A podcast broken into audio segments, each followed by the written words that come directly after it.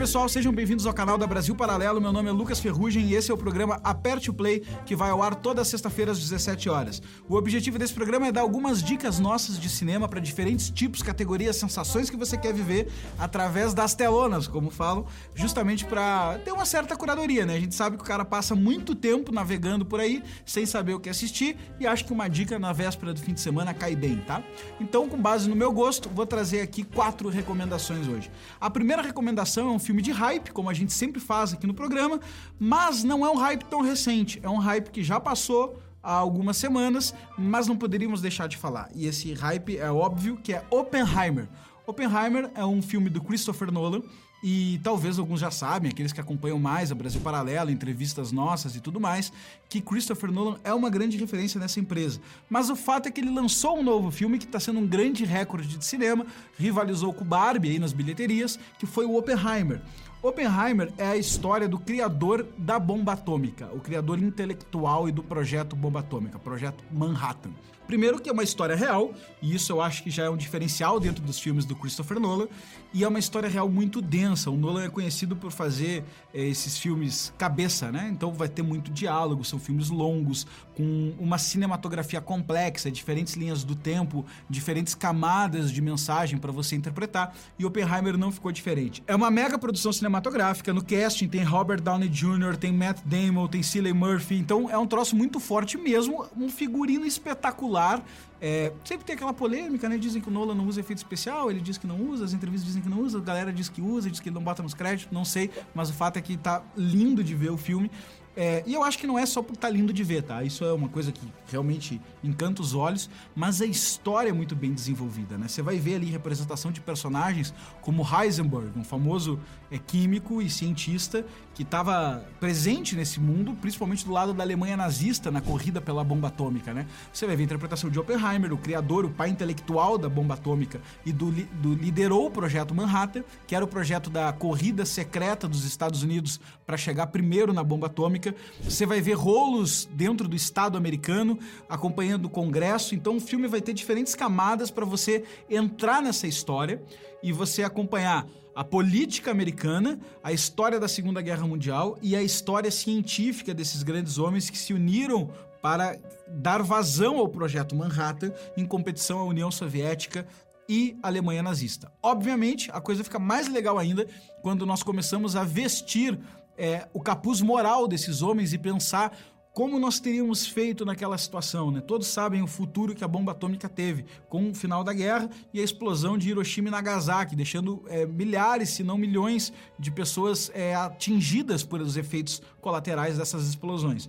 Então isso sempre nos comove, né? Até onde o poder intelectual é, pode ser movido para o combate dos homens e, nesse caso, sendo argumentado que era para um bem comum, para um bem maior, mas isso quando a gente vai para a história e para a pele dos homens que viveram isso se torna um dilema moral muito complexo. O filme também coloca em choque e surfa bem essa onda de polarização global, colocando o núcleo ali das pessoas que são mais à direita, as pessoas que são mais à esquerda, os comunistas e os conservadores nacionalistas, e isso está tudo presente numa amálgama incrível, com uma cinematografia que percorre diferentes linhas do tempo e até mesmo para quem viu aquela investigação paralela sobre JFK que nós temos na nossa plataforma de assinantes, vai ver uma menção ali a um possível congressista que ficou chateado com a postura do John Kennedy numa certa votação. E aí você vai poder também, o filme deixa essa brecha para você explorar algumas teorias da conspiração que foram depois desenvolvidas por Oliver Stone e a gente fez um episódio de investigação paralela para investigar se tem algum fundo de verdade, tá bom?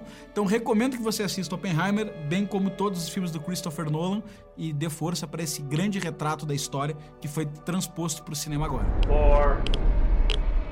Three, Truman needs to know what's next. Two, what's next? One. A segunda categoria são de clássicos que talvez nós já tenhamos visto, talvez você já tenha visto, mas vale a pena revisitar ou talvez você tenha deixado passar. E o filme que eu quero recomendar hoje é Um Sonho de Liberdade, The Shawshank Redemption. É um filme fantástico, ele tá em primeiro lugar no MDB, até onde eu sei, a edição confirma aí, mas até onde eu sempre teve, pelo menos, desde que eu conheço o MDB, e é um filme fantástico, fantástico mesmo, com Morgan Freeman e Tim Robbins, é dirigido pelo Frank Darabont, esse mesmo diretor de A Espera de um Milagre e Nevoeiro, dois filmes bacanas também. E por sinal, ele tem muito a ver com A Espera de um Milagre. Ele é a história do Andy, o Andy é o personagem interpretado pelo Tim Robbins, que se vê acusado de ter assassinado a sua esposa, que estava traindo ele com um amante. Isso é logo no começo do filme, tá? Ele é acusado disso, não consegue provar sua inocência e é condenado à prisão perpétua. E ele vai para esse presídio chamado Shawshank. Lá ele conhece o Red, que é uma espécie de contrabandista, e é o personagem interpretado pelo Morgan Freeman.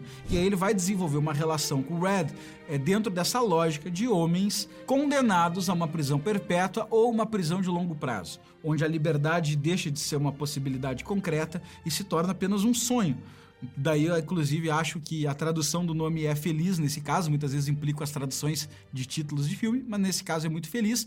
E acho que a redenção de Shawshank, como é o nome origina original, né, a redenção que eles passam dentro dessa prisão, tem muito a ver com algumas frases que são colocadas no filme e se trata de um filme inspiracional e um filme de busca pela liberdade, de valorização da liberdade. Uma frase é, existe um contexto lá que eu não vou dar spoiler, mas muitos personagens colocam, né? Fulano esteve aqui, né? É, e isso representa que são aqueles homens que estiveram naquela condição de não desfrutar mais da liberdade e mesmo assim continuá-la tendo como um sonho. E eu acho que isso vai costurando a relação humana de todos os personagens que aparecem no filme para a gente perceber o quanto a liberdade é um sonho, não só para eles que estão presos, mas para nos colocarmos nessa posição e também vermos que, de certa forma, a liberdade é um valor sempre inesgotável.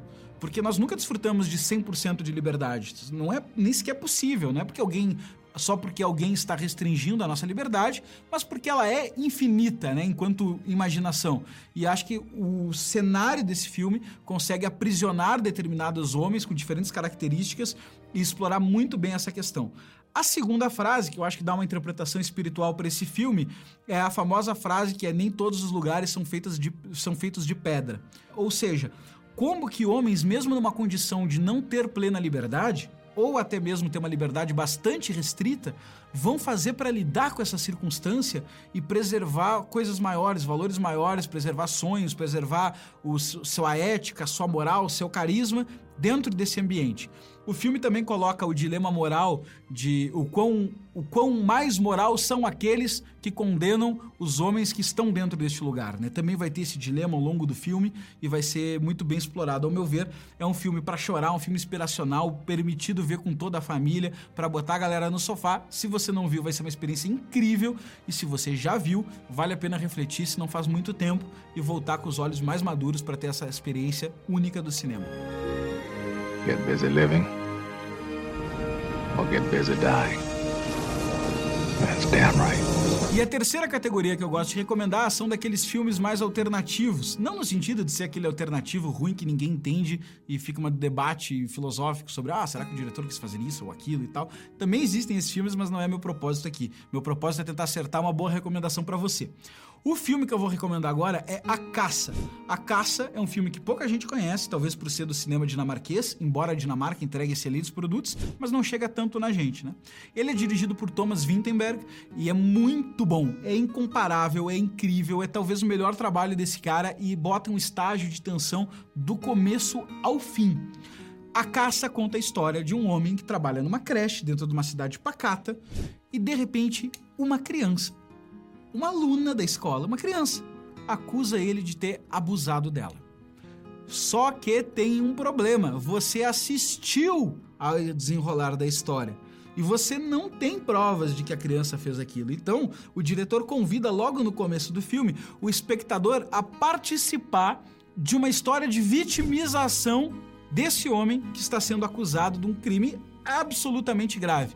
Como a cidade é pequena, a coisa começa a escalar, ele começa a ser extremamente cancelado e como o crime, o crime é muito grave, ele começa a não ter oportunidades de se defender, mesmo que ele tenha muito subsídio para argumentar que é honesto, mesmo que ele tenha bastante convicção disso. E você vai passando a escalada do cancelamento do protagonista junto com ele e sentindo aquela aflição de, cara, como que esse cara vai se defender? O que é possível que ele fale? Como que ele vai dizer que a criança tá mentindo?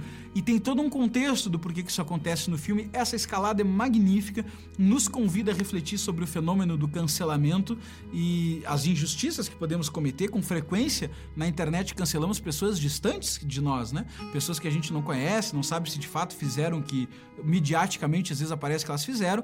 E eu acho que o filme entra muito bem nesse cenário global, mas colocando uma situação concreta e não uma situação online. Recomendo imensamente, eu acho que é um filme que vai deixar você tenso do começo ao fim, com bastante matéria-prima para refletir, tá bom? É um filme um pouco mais adulto, embora não tenha nada é, muito explícito, mas é, é, importante que, que você tenha é, sensibilidade com os assuntos que serão tratados lá, tá bom?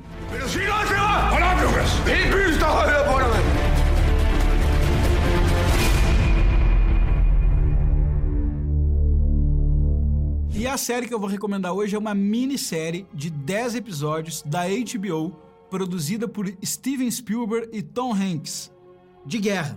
Quem gosta dela já conhece, já sabe. Eu vou recomendar a melhor das minisséries, a minissérie de guerra mais sensacional que existe, chamada Band of Brothers, disponível na HBO.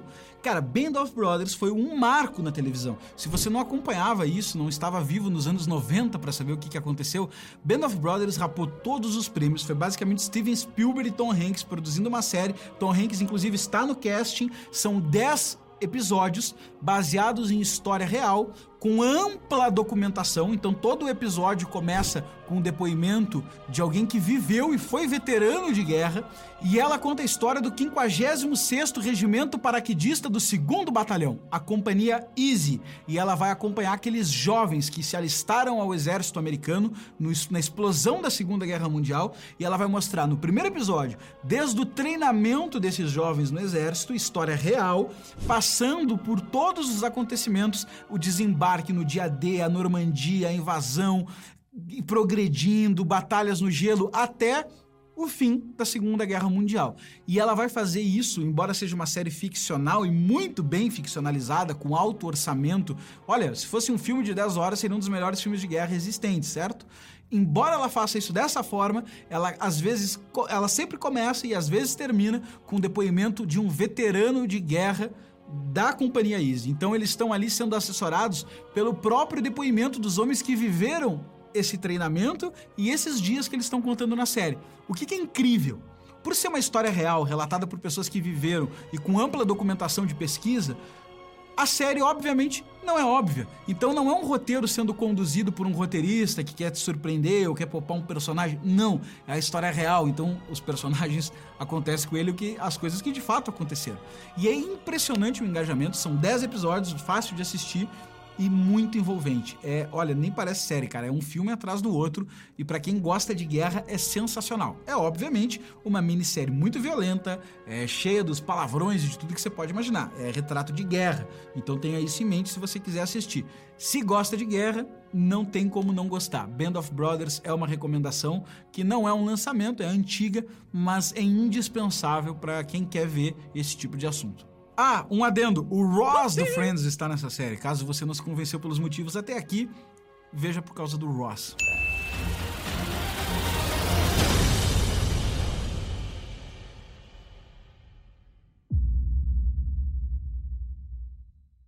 É isso, pessoal. Essas foram as dicas dessa semana. Diga o que você acha aqui nos comentários. Não esqueça de curtir o vídeo, se inscrever no nosso canal aqui da Brasil Paralelo. Se quiser conhecer o nosso streaming que tem a curadoria a dedo da Brasil Paralelo, clique no link da descrição e não esqueça que estamos prestes a lançar o nosso documentário abordando a pauta do aborto. O aborto que virou uma questão importantíssima na sociedade brasileira desde que foi colocado em opinião pública o fato de uma possível descriminalização do aborto. Nós colocamos uma equipe de pesquisa para fazer de fato um trabalho bacana sobre isso, um documentário em tempo recorde e estará sendo lançado gratuitamente em breve. Então se inscreva aqui embaixo, mande para os seus amigos, não deixe de acompanhar e deixe suas dicas nos comentários também para eu assistir alguns filmes e séries principalmente os desconhecidos, e se eu gostar eu trago aqui para análise, tá bom? Espero que você tenha gostado, escolha a sua recomendação preferida e bom fim de semana.